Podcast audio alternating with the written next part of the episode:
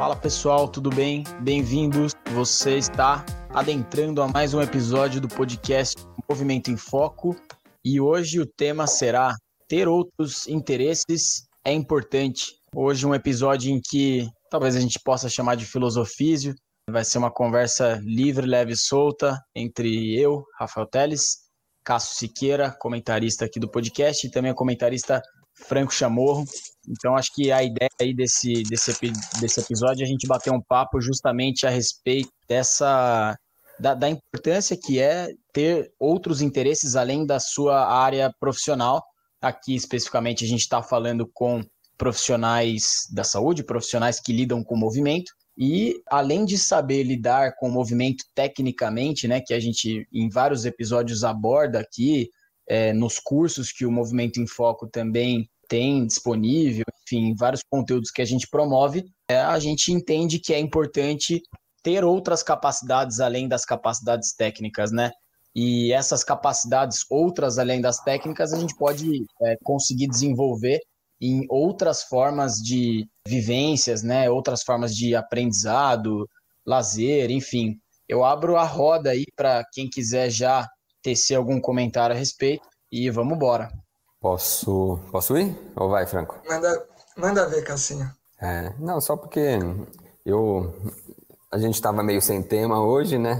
O, o que a gente tinha planejado é, precisou ser adiado. E eu pensei nesse tema por alguns motivos. Um deles é, eu acho que não dá para ser muito um bom profissional sem ser uma boa pessoa. E ser uma boa pessoa né? A gente costuma se definir como, como profissional que a gente é, né? O Rafa abre aqui o, o podcast falando: meu nome é Rafael Teles, eu sou fisioterapeuta e né, eu me identifico como fisioterapeuta, mas a gente é mais do que fisioterapeuta em diversos âmbitos. Eu sou filho, eu sou marido, eu sou jogo de futebol, de pelado, é, jogo futebol, gosto de livros. Tem, tem um, um ser humano ó, em volta desse, desse fisioterapeuta, né? E o, e o ser humano que tem mais domínio em mais áreas, que tem é, familiaridade com outras áreas, que tem outros interesses, eu acho que se torna um ser humano melhor e consegue ser um fisioterapeuta, um educador físico, um, profissional melhor. Além disso, a gente consegue tirar aprendizado de diversas áreas da vida que a gente pode trazer para a nossa profissão.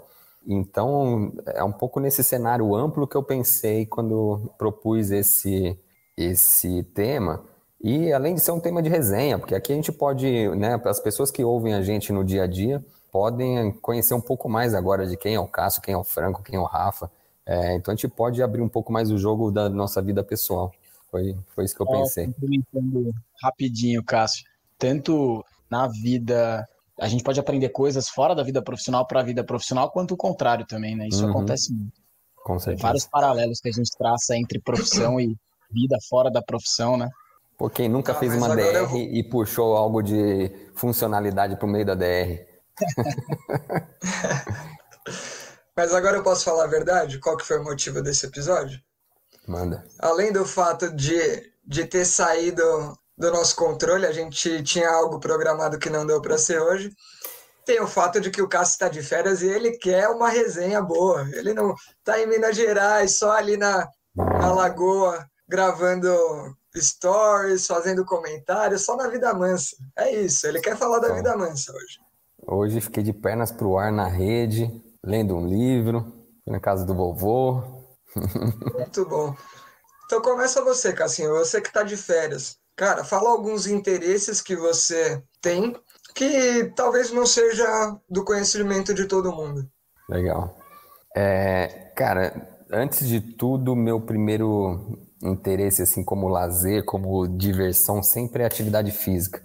É, é, engraçado, mas eu não sinto que eu me diverti ou que eu aproveitei o momento se eu não tiver feito movimento, se eu não tiver é, feito uma atividade física. Então hoje foi um dia mesmo que eu fiquei bundando a maior parte do tempo, meio energia baixa, meio cansado, dormi mal, mas chegou o fim de tarde, eu peguei a bola de futebol e fiquei brincando sozinho, chutando na parede, Deu, deu, tudo errado, fiz, não acertei uma porra de um passe, de um nada, mas, é, mas deu uma suada e pô, fez minha cabeça pro dia, assim, sabe? Então, e eu não sou um cara, tipo, eu tenho uma, uma paixão na vida clara que é o futebol. como praticante, não como é, já fui torcedor, tudo, mas eu sou São Paulino só da boca para fora, porque eu não sei nem quem é o time de São Paulo atualmente, mas eu jogo, gosto de jogar. É, e futebol é uma paixão assim que se me chamar para jogar uma bola uma da madrugada é bem fácil eu aceitar. Mas fora isso, esportes. Já fiz de tudo e tirando o futebol, eu não sou daquele cara de enfiar de me enfiar de cabeça assim. Então já já fui piloto de asa delta, já fiz salto, já fiz paraquedismo, já fiz artes marciais. Putz, eu gosto de me mexer, gosto de pedalar, gosto muito de nadar, nado desde criancinha também. Então, gosto muito de atividade física, gosto muito. Pô, até onde eu vou nisso? Eu gosto de criança pra caralho. Eu, né, eu sou um pai frustrado ainda, eu ainda vou ser pai. E, e é bem possível que um dia eu seja recreador infantil. Então, Olá. pô, essa é boa. Com... Essa a gente já conversou aqui, né? Já piro com crianças. Eu entro no meio delas e viro outra criança. Gosto de ler pra caramba. Tô sempre, sempre na minha vida eu tenho um livro ou dois que eu vou lendo simultaneamente. Fiquei um. Eu sou um late adopter de tecnologia, então eu, eu assinei Netflix esse ano na, na pandemia, mas já vi uma porrada de séries aí. Mais ou menos isso. E Cara, vocês? a primeira coisa, a primeira coisa que veio na minha cabeça com a sua fala é como paixão e vocação não precisam andar juntos, né? A sua história com futebol é muito clara nisso.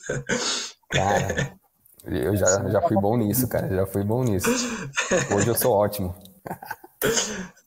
E humilde também. Importante é gostar. É isso. Cara, mas sabe o que eu acho mais legal? Porque a gente está falando do que isso agrega para a profissão, em algum momento a gente vai trazer nuances disso, experiências e tudo mais, mas suas escolhas e seu, seus interesses são por motivação própria, e não porque você está buscando ser um profissional melhor, mas é porque aquilo te interessa acima de tudo, aquilo faz seu olho brilhar, né, no final das contas. Sim. E eu acho que muitas das coisas que você falou também fazem isso comigo, cara. Movimento, esportes no geral são coisas que que me agradam, vivenciar algo diferente assim, experienciar um novo para mim é sempre gostoso. Eu acho ruim quando eu passo muito tempo sem sentir aquele friozinho na barriga, sem ter um desafio. Então, eu acho que eu sou motivado por ter pequenos desafios, não precisa ser nada muito grande, mas às vezes um desafio besta. Será que você consegue saltar daqui ali? Quem salta mais longe? Cara, adoro esse tipo de coisa. Adoro mesmo. Então você, você é movido a é... duvido? Um pouco. Eu tenho uns amigos que estão movidos a duvido. Isso é perigoso, né? Porque dá para arrumar muita confusão com um simples duvido.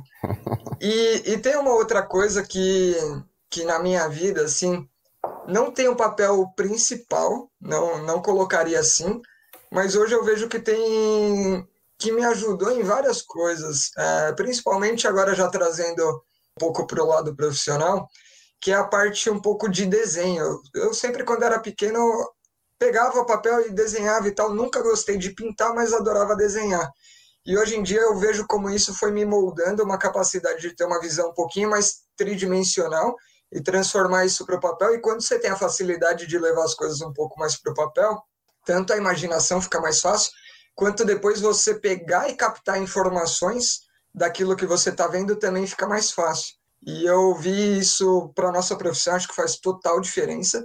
E esse foi um dos pontos que, vindo no caminho, andando de bike, pensando, pô, quais são os meus interesses, as minhas vocações, que eu vejo que me colocam em um cenário, em um ponto diferente na minha profissão, e acho que essa do desenho é realmente uma delas, cara. Isso é muito legal, porque eu, eu tenho, sempre tive facilidade para entender o movimento do outro, né? Mas eu não eu, eu trago isso para o meu córtex sensorial. Então, quando eu estou vendo alguém se mexer, eu estou sentindo na minha própria pele, no meu próprio corpo, que movimento é esse. E pelo que eu pude entender aí, o Franco traduz isso talvez em num córtex visual, né? Ele vê o movimento do outro através da, da visão mesmo. Eu vejo através do é, do córtex somestésico. E cara, eu já tive essa conversa com você, eu acho, eu acho, Cássio, Cara, as melhores avaliações que eu tenho, os melhores momentos que eu tenho é quando eu começo a compreender o movimento, aquela estratégia motora, aquela situação funcional. Eu vou e faço todo aquele contexto macro e aí depois eu vou indo para o micro, micro, micro, micro, e eu consigo refinar e entender o detalhe do detalhe. E aí depois eu começo a transformar isso que, que eu estou visualizando ali, né, imaginando, é claro, é, é uma alucinação. Eu não estou vendo dentro da pessoa, claro que isso não acontece, apesar de em alguns momentos parecer que a gente está tendo essa sensação. E aí depois eu vou transformando isso para o racional lógico com a base que eu tenho de controle motor, biomecânica e toda a parte da fisioterapia. Então, o meu processo lógico, depois de analisar um pouquinho, ele sempre passa por essas fases. Então, entendimento macro, entendimento micro, aí eu vou entendendo a nuance do movimento específico, começo a transformar isso, que é simplesmente visão, entendimento geral, em algo mais estruturado com fundamentação biomecânica e, e da nossa área. Então, acho que cada um tem seu processo, mas quando acontece nesse fluxo, para mim é sempre o melhor, cara. E aí, Rafa, você? Cara, vamos lá. Os interesses além da, da área profissional. O que me vem na cabeça de primeira, com certeza, é música, cara. Sou movido à música, adoro descobrir coisa nova, fico maluco com uma banda que eu ouço e eu falo, caramba, isso aqui eu nunca tinha ouvido e olha que som diferente. E, ah, cara, e assim, ritmos, né? Gosto de coisa velha, né? Acho que eu nasci na época errada para música. Isso eu tenho certeza. É, poucas bandas eu sei contar em duas mãos, talvez, as bandas atuais que eu, que eu escute, assim. É, e além de ouvir muito, tocar também. É, eu acho que eu aprendo, eu toco violão, eu putz, adoro tocar violão. Fiquei um bom tempo, assim, vamos dizer, é, tirando ano passado, que foi um ano mais é, com um pouco mais de tempo, mas fora isso, os outros anos com trabalho pra caramba, fazia muito tempo que eu não pegava para aprender música nova, assim, isso me frustrou um pouco, sabe? Pegava o violão, não sabia duas, três músicas de cor, dependendo de olhar cifra, dependendo de olhar, enfim, de ler, né? É, e aí, mais recentemente, passei a, a, a, voltar a ter esse estímulo da, da música e de tocar. Isso me faz muito bem. Eu preciso, durante o episódio, refletir como que isso pode impactar. Não tô, não tô conseguindo imaginar é, mas acho que, assim, no geral, impacta no meu bem-estar, assim, isso acho que eu consigo afirmar. E aí um desafio que eu tô já pestanejando há um tempo para começar a aprender a tocar bateria. Eu sei um pouco de percussão, dou uma brincada, mas eu queria me desafiar na, na coordenação. Na coordenação, o membro superior vai bem, agora quero associar inferior junto, vamos ver se, se vai rolar, porque bateria é difícil. É, além registrado que você toca e canta muito melhor que Thiago Kawamura. Aí a gente vai estar arranjando briga, eu não vou emitir. Ah, polêmica, eu gosto de polêmica.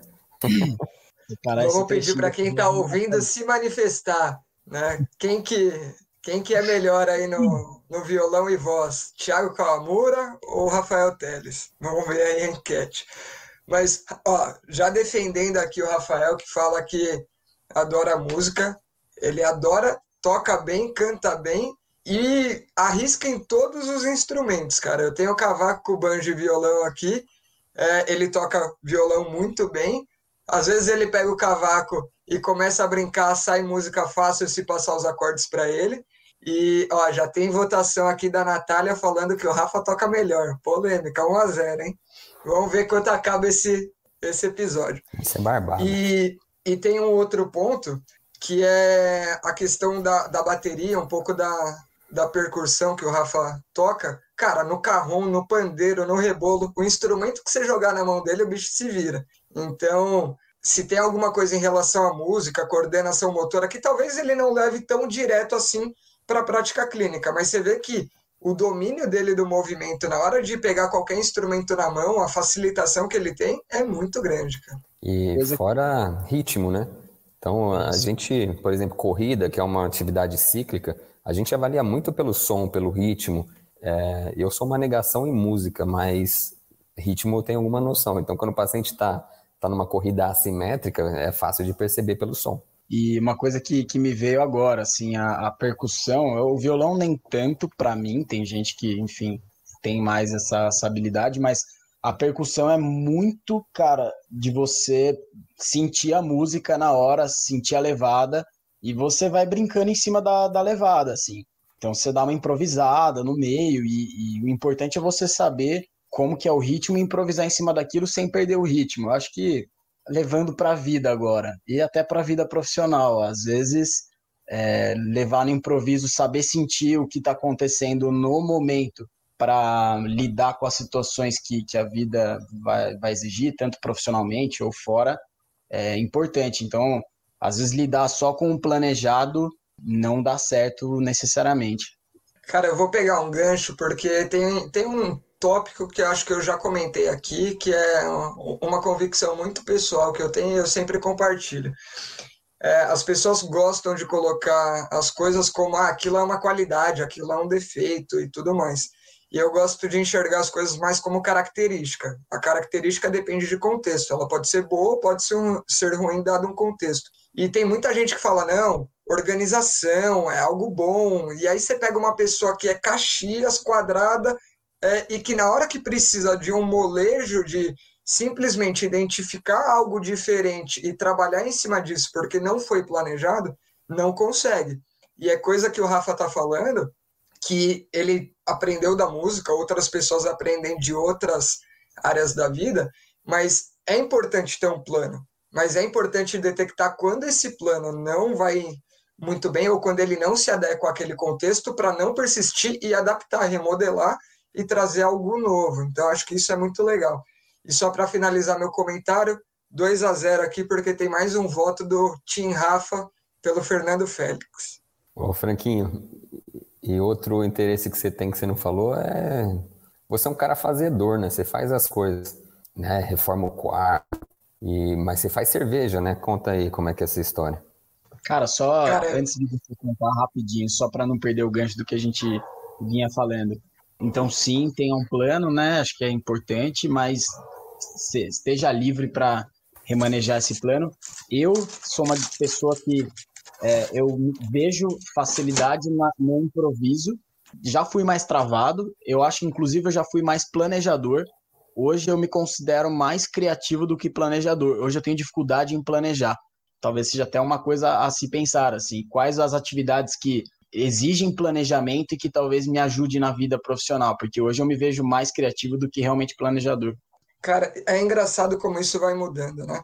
Um dos meus campos de interesse também, antes de ir para a cerveja, Cassinho, passou a ser autoconhecimento e foi algo que ficou de herança do Ronaldo, cara, da, da, da experiência que eu tive no estágio de esporte com o Ronaldo, a partir daqueles testes que ele faz para traçar perfil comportamental e tudo mais. E eu tive, eu tinha sempre aquele perfil um pouco mais criativo, é, planejador, idealizador e às vezes pouco prático.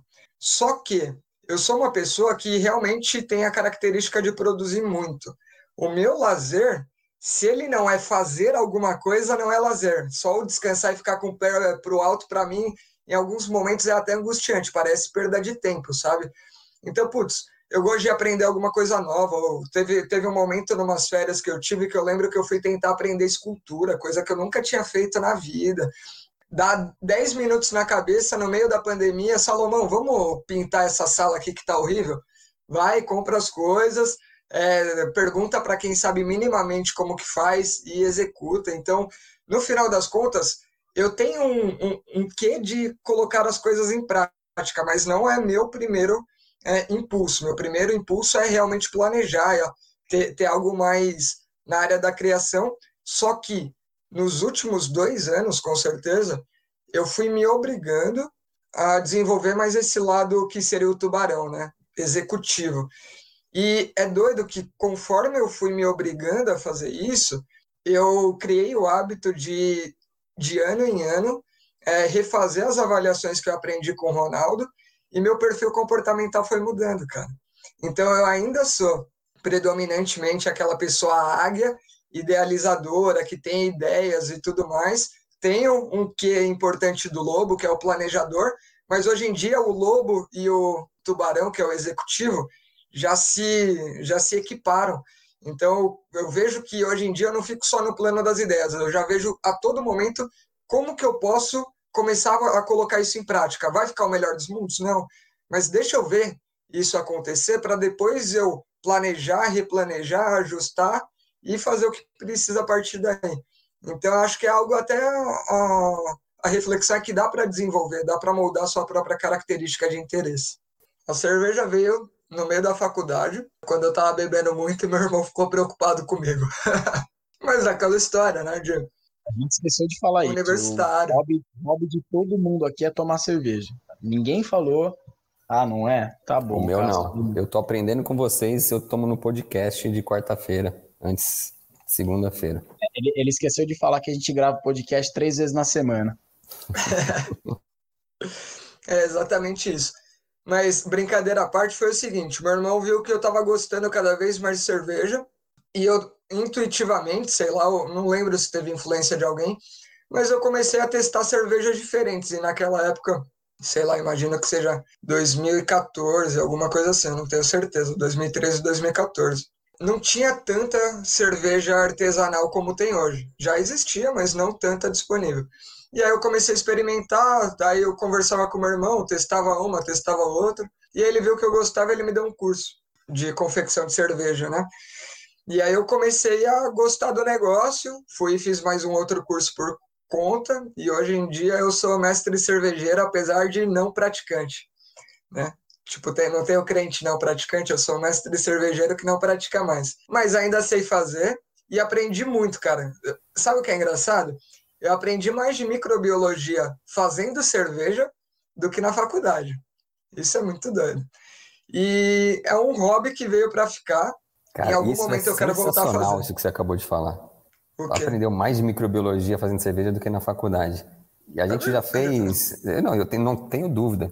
A gente já fez episódios aqui sobre ensino. E, cara, nosso ensino em sala de aula, aquela coisa expositiva, é de, é de doer, né? A gente não, realmente não aprende se a gente não tem interesse muito na área. Então. Descontextualizada, né, cara? Fora de, uma, de situação prática ali, é difícil, né? É, então, e, e assim, para a cerveja, entender o mínimo de, de microbiologia é fundamental, senão você vai matar a levedura, não tem reação nenhuma, não tem álcool no final, entendeu? Então você tem que entender o mínimo. Pra gente é bem distante, assim, não é bem distante, mas, pô, eu acho que distancia um pouco mais do que algumas outras carreiras da área da saúde. Eu tô falando no nosso caso da física, né? É, mas enfim, voltando à cerveja aí, foi daí que surgiu e hoje em dia ela, ela me trouxe várias coisas, conhecimento cultural, comecei a entender várias outras coisas, tanto que eu fiz uma aula uma vez falando sobre prevenção de lesão, e a aula toda foi baseada na, numa história da cerveja que qualquer dia a gente reserva para eu contar. Mas é, para quem conhece de cerveja, tem um copo que é esse que eu tô aqui, ó, que é chamado Pint. E ele veio por um raciocínio muito parecido com o que a gente tem de prevenção de lesão. Se alguém quiser um dia saber dessa história, fala aí que eu gravo um vídeo só para isso. Mas é isso, gente. Vamos seguir aí na resenha que eu não quero falar sozinho.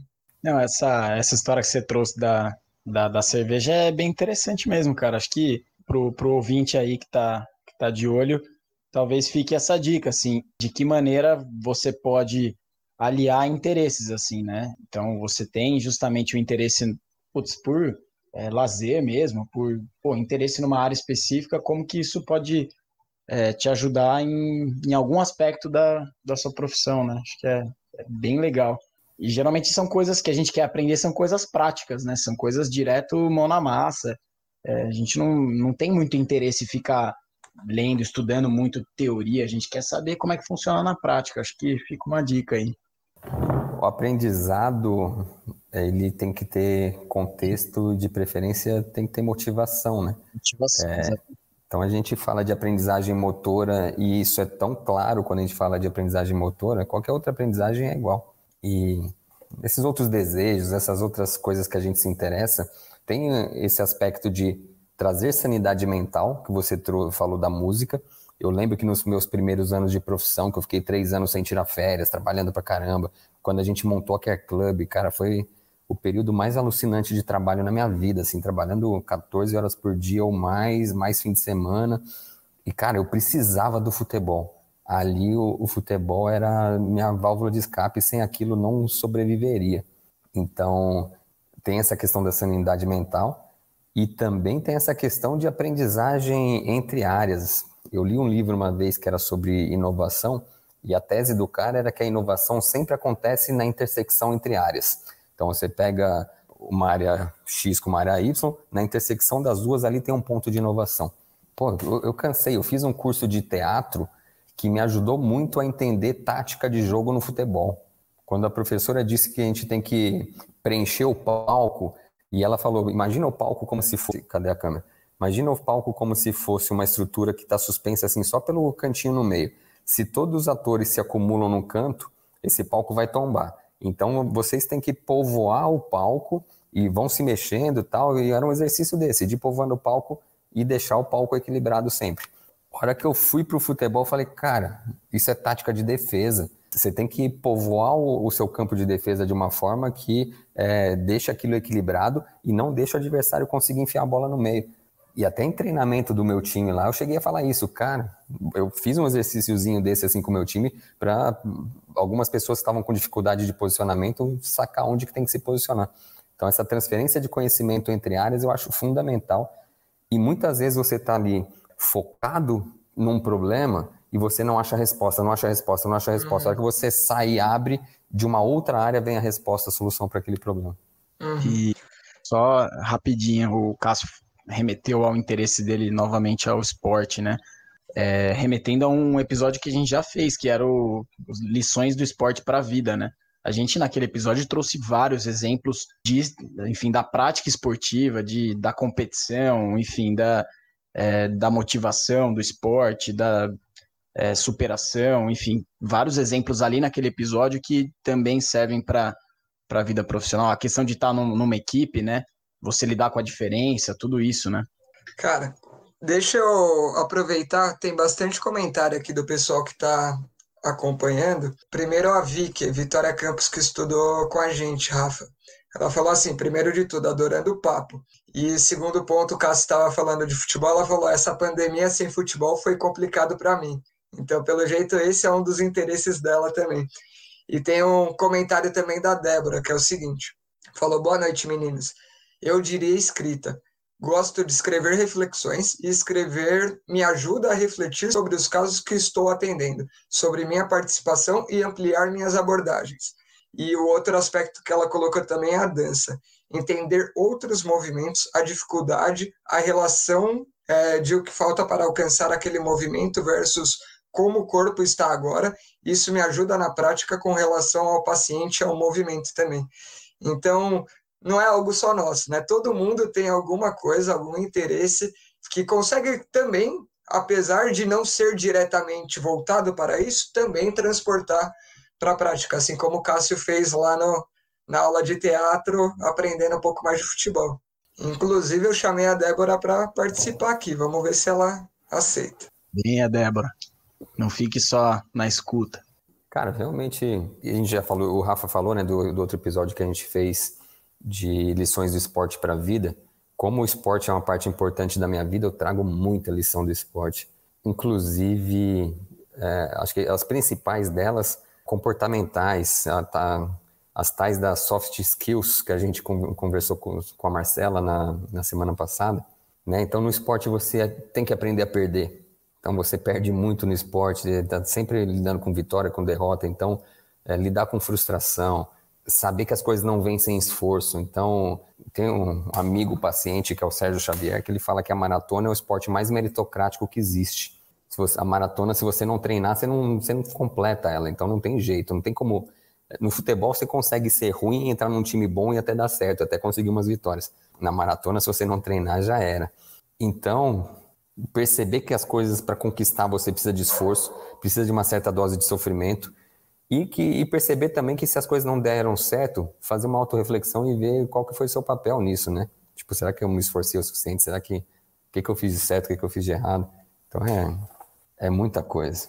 Cara, e o futebol não é um esporte meritocrático no geral. Se você pega a partida isolada, você tem um time que super é, joga bem o tempo todo, ataca o tempo todo, bola no gol, goleiro defende, bola na trave, e às vezes em uma bola o outro time marca o gol e, e, e define o jogo. Então é, é, meio sacanagem isso. Só que ao mesmo tempo, acho que essa mesma proposição que você fez de, cara, vale a pena refletir e ver seu papel, também vale a pena refletir e ver se você não fez de tudo. E apesar de você ter entregado tudo que podia, o resultado não foi diferente, justamente porque tem outros fatores aí que influenciam. Ó, a Débora entrou aqui, vou colocar ela na conversa. Débora, que já esteve Oi, presente aqui no podcast, no episódio, agora não vou me lembrar o nome do episódio, que era físio na, na terapia intensiva, provavelmente, movimento na terapia intensiva. Ó, vou dizer que eu trabalho com a Débora, mas eu estava aqui me perguntando, quem é Débora Nogueira? Por causa do sobrenome. Fala aí, Débora. O papo tá ótimo, tô adorando. Boa. Participe. Conta pra gente, então, essa, essa história de escrever e de dançar, como é que isso agrega na profissão? Eu tava até pensando quando eu vi a tarde a chamada de vocês no, no Instagram, né? Eu acho que convivendo na terapia intensiva, a gente acaba tendo um, uma carga emocional também, né? Um, uma carga de, de sentimentos, acho que bem grande, né? E aí eu percebi que às vezes eu acabava ficando muito cheia de coisa dentro de mim, né? Daquele caso, da família, das dificuldades em de repente ah, querer evoluir, não conseguir, porque, enfim, tinham outros fatores é, impactando. E aí eu comecei, eu sempre gostei de escrever, assim, sempre gostei, é, desde de jovem, assim, de, de escrever texto, enfim. E aí eu comecei a escrever é, coisas que, que me vinham na cabeça, assim, depois dos atendimentos, sabe? Reflexões mesmo, não teoria da física, assim. Mas reflexão, né, de, sobre, sei lá, por exemplo, é, há pouco tempo eu estava com muita dificuldade com uma paciente que eu queria muito evoluir para o ortostatismo, e eu não conseguia, porque é, ela tinha alguns medos, enfim, algumas coisas que fugiam até um pouco de, por exemplo, avaliação de força propriamente dita. E, e aquilo estava me incomodando bastante, porque eu não estava achando uma saída. E aí eu comecei a escrever. Quando eu chegava em casa, eu colocava no papel o que, que eu estava sentindo com tudo aquilo, enfim, coisas que ela me falava durante a terapia, e aí eu colocava e ia destrinchando esses pensamentos, sabe? E aí depois, quando eu lia de novo, eu consegui achar algumas, alguns insights, sabe? Alguns, poxa, olha, mas isso talvez né, fosse isso, então, e, e que me levavam até a pensar, é, por exemplo, ah, é, uma das coisas era medo, medo, medo, medo, medo de cair, né? E aí eu coloco no papel e eu consigo refletir, e aí isso às vezes me leva até a, a outros componentes de físico mesmo, propriamente dito. Ah, será que esse medo de cair não tem a ver com uma coisa vestibular? Então eu consigo achar caminhos escrevendo, sabe? Então acho que a escrita me ajuda muito isso, a pôr no papel é, sentimentos, coisas que estão meio bagunçadas, e aí eu consigo criar novas estratégias de abordagem, eu acho. E da muito dança legal. é muito legal, né? Porque, Débora, assim, deixa eu é... compartilhar aqui também que essa coisa da escrita eu também tenho. E eu não sou um escritor na, na obrigação, sabe? Senta aí e escreve, não sai nada. Eu sou na inspiração. A hora que eu estou inspirado, eu sento e escrevo. E isso ajuda muito realmente a organizar os sentimentos, o que, que você. É, o raciocínio. E aí, só fazer um jabazinho aí dessa minha. é, desse meu gosto por escrever, eu tenho um livro que chama Além da Ciência, que eu conto as histórias que eu vivenciei no, é, nos hospitais aí no início de carreira. E esse livro está na Amazon e os direitos autorais são revertidos em materiais para o estágio de fisioterapia do esporte do Hospital das Clínicas. Então, quem comprar está fazendo uma boa ação. Jabá feito. É, mas acho que é, eu, eu sabia que o Cássio gosta de escrever também. Acho que é bem legal, assim, me, pelo menos me ajuda muito a, a achar um, alguns buracos por onde talvez daria para entrar. E acho que outra coisa que eu comentei é a dança, né? Eu sempre gostei de dançar, sempre dancei. Dancei muito balé, por exemplo, né? É, a vida inteira. E aí eu parei depois, né, de um tempo, enfim, que eu engravidei e tudo.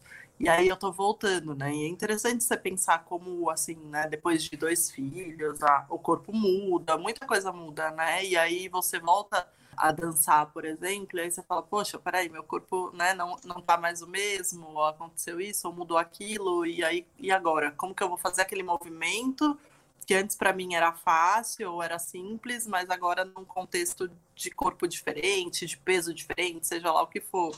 Né? E é mais ou menos essa realidade dos meus pacientes lá na UTI, né? É, ah, eram movimentos tipo andar ou qualquer coisa assim que eles já faziam antes, mas que de repente por N limitações agora, de seja de espaço, ou de qualquer outra coisa, é, ficou diferente, né? E aí, cê, então a dança me ajuda muito a pensar nisso, assim, ah, é, eu preciso né, trabalhar movimentos que agora eu não me lembro como faz, ou que agora por mudança de estrutura corporal eu não consigo mais fazer direito. É, então acho que a dança também vem fazer parte bastante da, de, desses meus pensamentos na, na terapia, sabe?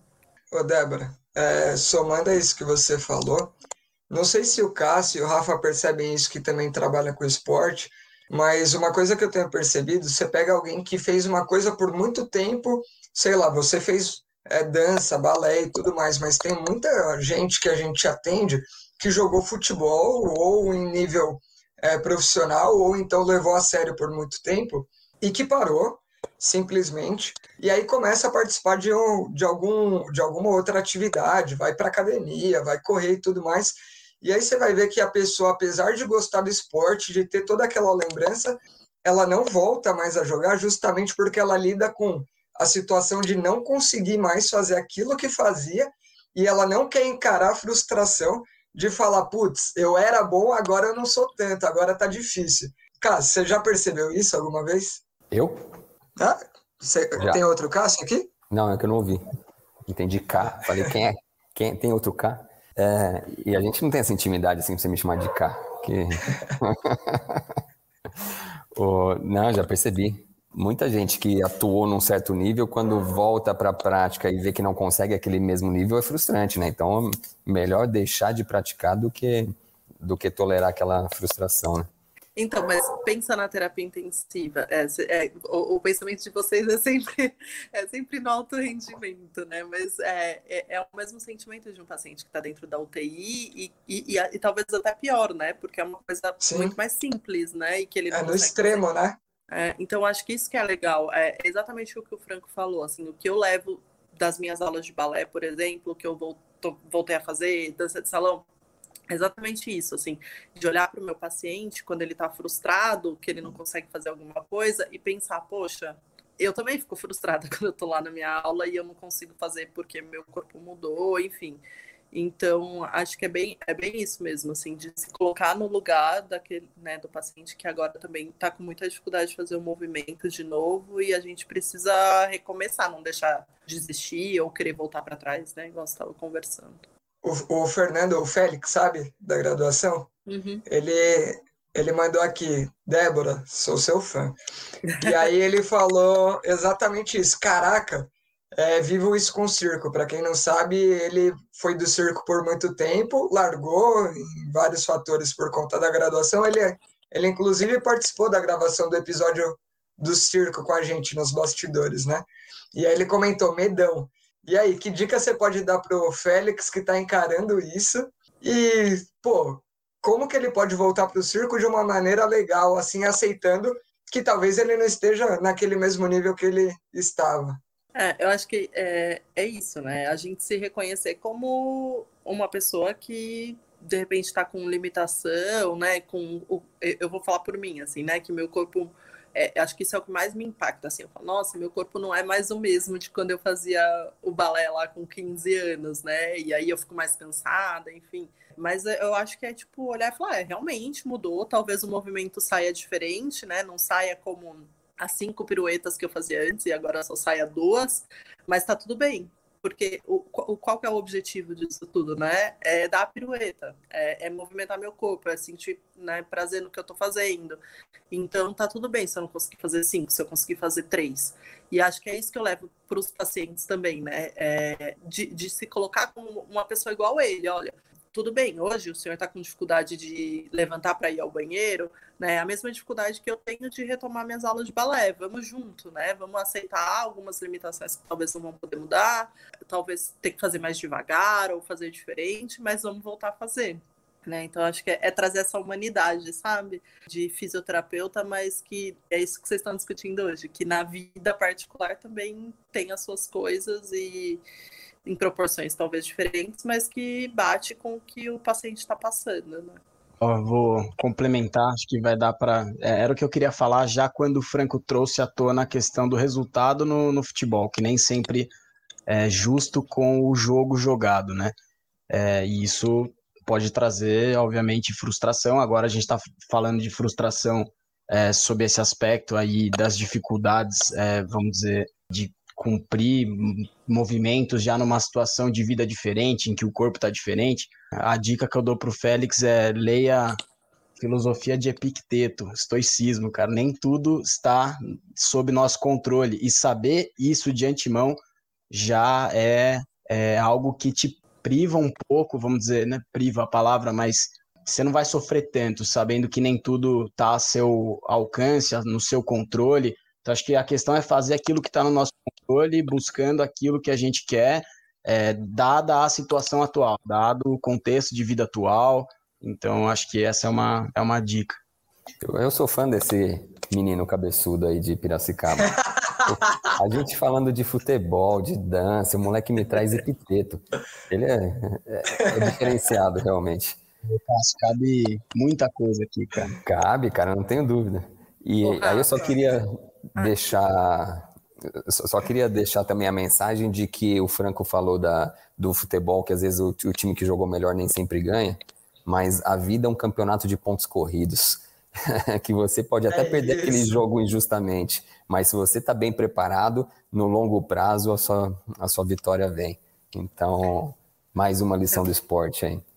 Vou emendar o, o, momento de filosofia. Então, sabe que uma frase que eu li que me ajudou muito nesse contexto de voltar, por exemplo, a fazer a dança, mesmo né, enfrentando as minhas limitações e trazer isso para os meus pacientes, é, foi uma frase que eu li que falava mais ou menos assim, que não importa é, as mudanças que seu corpo teve e como seu corpo está hoje, ele é o único meio que você tem de viver a sua vida, né? Então, acho que é bem isso, assim, é o único jeito da gente se sentir vivo é movimentando o corpo que a gente tem hoje, né? Independente se ele está do jeito que a gente gostaria ou não, né? Então, acho que várias coisas como a música, a dança, a gente fazer fora do nosso ambiente de trabalho, ela é, ajuda a gente a lembrar, né, desses desses fatos?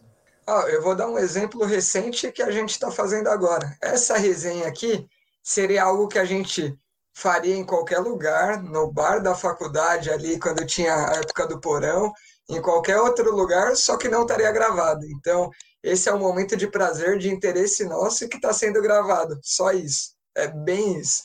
E, putz, eu aprendo muito nessa situação. Muito mesmo.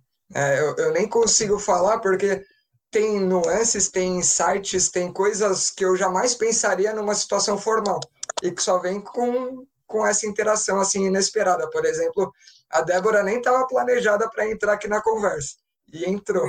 E é o tanto que está sendo legal, né? Tipo, eu, eu, eu gosto demais. É, acho que fica até aí um, um hobby que eu deixei passar é isso, cara, essa convivência com amigos, e, e, eu tenho muito amigo de diferentes áreas, assim, cara, eu tenho amigo engenheiro, tenho amigo dentista, tenho amigo arquiteto, designer, cada um você senta para conversar, a gente vai aprender uma coisa diferente. Então, a, é, vai até um pouco da, da, da frase que o Cássio falou, que a inovação, né, ela vem realmente nos, nas intersecções, e conversando a gente tem, consegue encontrar interesse é, em conjunto muito fácil. Ô, Rafa, posso fazer só um adendo? É, acho que para vocês talvez isso não seja de rotina, porque quando vocês atendem o paciente vocês, vocês sabem bem o que eles gostam, né? Tipo, jogar futebol, ou, né, enfim, porque é, é, é com isso que vocês trabalham, né? Mas fica aqui para quem tiver, quem for ouvir de outras áreas, que aquele paciente que a gente está atendendo, por exemplo, no hospital, ele também tem um hobby, né? Ele também tinha um hobby. É, você falou do negócio de tocar violão. Uma vez eu atendi uma, uma paciente e eu descobri, descobri, né? Eu perguntando, ela me falou que ela era professora de violão. E ela estava com uma alteração importante de membros superiores, enfim. E aí eu levei um ukulele que eu tenho em casa para o hospital para terapia, sabe? Para trabalhar terapia e depois para ela poder tocar. Então, acho que isso é interessante pensar também, né? Que do mesmo jeito que a gente está discutindo que os nossos hobbies né, fazem a gente se sentir vivo e, enfim, avançar na vida aí, é, tem uma participação importante, para o paciente também tem, né? Então, acho que sempre vale a pena tentar entender o que ele gosta, qual é um hobby dele, pra, porque de repente calha de você estar tá atendendo um paciente que gosta de tocar violão lá na UTI, vocês conseguem fazer um som e a internação fica muito mais menos ruim, né? Ô, Débora, até nisso, eu vou lançar aqui uma. Um, não sei se é um tema, mas enfim. A resenha dentro da sessão, aquele momento entre uma repetição e outra, uma série e outra, que você começa a jogar papo pro ar. Ela tem muita função, né? No final das contas. Ela é onde você tem a oportunidade de extrair da pessoa o que ela gosta, quem ela é, o que ela vive. É, imagino isso na UTI, né? Aquele ambiente que já é bem é, nada acolhedor no, no geral, e você tem um momento ali que você consegue extrair do, da pessoa o melhor dela, né? É, e exatamente do mesmo jeito que vocês colocaram o tema hoje, né, de, de pensar assim, né, o que da nossa vida pessoal pode agregar para a profissão, é, isso serve para os pacientes lá, né? O que da vida pessoal pode agregar para a reabilitação deles. Então, de repente, é isso, é um desejo de voltar a fazer um hobby de tocar violão, é que vai fazer essa pessoa aderir ao seu tratamento, à sua proposta terapêutica. Então, acho que super é, é isso, assim, do mesmo jeito que a gente pode trazer nossas coisas pessoais para o profissional, o paciente também pode trazer as coisas pessoais para o pro processo de reabilitação, né? Isso é muito válido. Às vezes é meio óbvio para vocês que trabalham com esporte, porque afinal você está reabilitando para isso, mas para quem está dentro do hospital, acho que o pessoal esquece bastante disso, sabe? É, mas mesmo dentro do, do esporte, a gente traz as outras, os outros gostos e as outras preferências do paciente também. É, sempre quando eu vou explicar para o paciente a minha avaliação, eu pergunto com o que, que ele trabalha. E aí ele me responde, ah, não, trabalho sentado, achando que eu quero saber fisioterapeuticamente, como que é o dia a dia dele. Ele fala, não, com o que, que você trabalha? Você é formado em quê e tal? É, até para eu ajustar minha linguagem à linguagem dele. Então, o tempo inteiro a gente está tá tentando trazer outros elementos é, de outros esportes, outros lazer que a pessoa tem. O Fábio Bessa, que já teve com a gente aqui em outros episódios, é um cara que tem uma habilidade inacreditável para tirar informação do paciente assim do dia a dia dele. Primeiro, na primeira sessão, o Fábio já sabe com que, que o cara trabalha, quanto ganha, quantos filhos tem, que escola estuda. É, é inacreditável assim a quantidade de informação que ele. Quem? Tá devendo para quem? É. é bem assim. e... Fábio é fora da curva mesmo nesse sentido, cara. É incrível. Teve mais um comentário aqui, a Rita, que inclusive está fazendo o nosso curso, ela falou assim: muito legal essa discussão. O mais interessante é buscarmos todas as possibilidades dentro das nossas limitações. Então, acho que é isso, né? Dentro dos nossos interesses aí, é, em nenhum momento a gente está pensando diretamente na profissão, mas levar isso para a nossa profissão sempre que possível é uma, é um artifício legal, porque realmente agrega. Eu, eu vi aquela situação que o Cássio falou de a inovação surge na intersecção das áreas, e eu super me enxerguei nisso, porque em vários momentos eu vejo que eu estou tirando insights assim que para mim são óbvios e que na hora que eu ponho para a pessoa, a pessoa fala: não, não entendi, não captei ainda.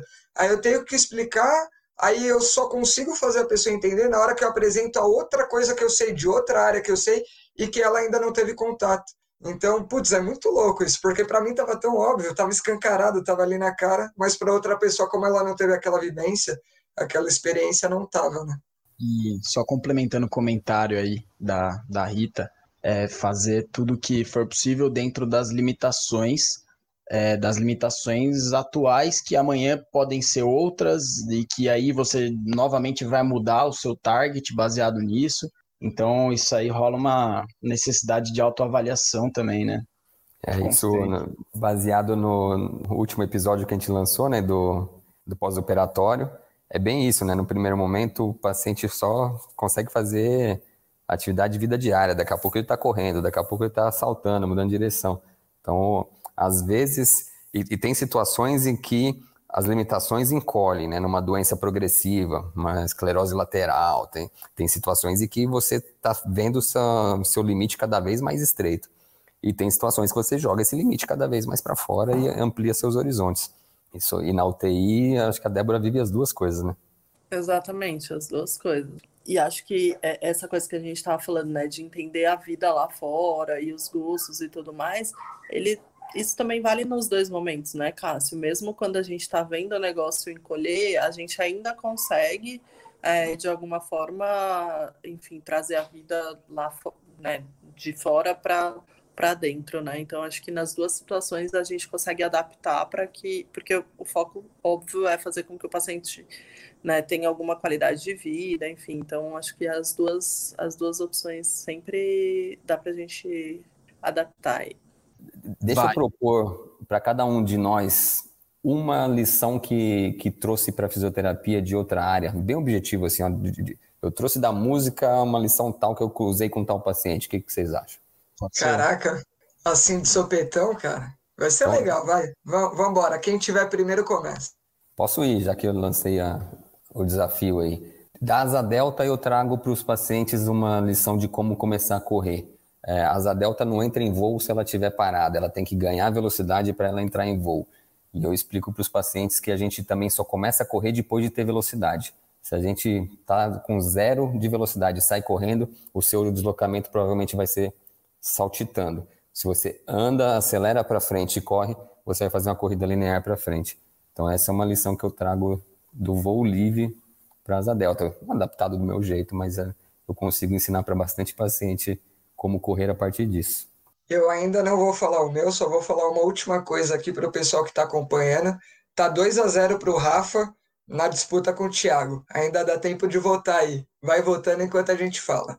Quero ver quem vai ganhar. Polêmica, polêmica. Putz, cara, e agora? Eu falei bastante da música. A gente meio que já falou um pouco como que isso pode ajudar. Mas eu acho que isso, assim, acho que principalmente, falando da percussão, como eu já falei no, no começo do episódio, essa questão de você saber lidar com o improviso e saber ler as situações que acontecem no momento que acontecem. Isso para lidar com o paciente, então saber lidar com a conversa com o paciente, da forma que ele te traz, você vai ter que manejar isso com outros profissionais da área, com profissionais de outras áreas que também estão no dia a dia. Eu acho que o que eu tiro é isso, assim, essa capacidade de lidar, saber ler a situação e lidar com o improviso. Acho que a música, especialmente a percussão, para mim, me traz isso.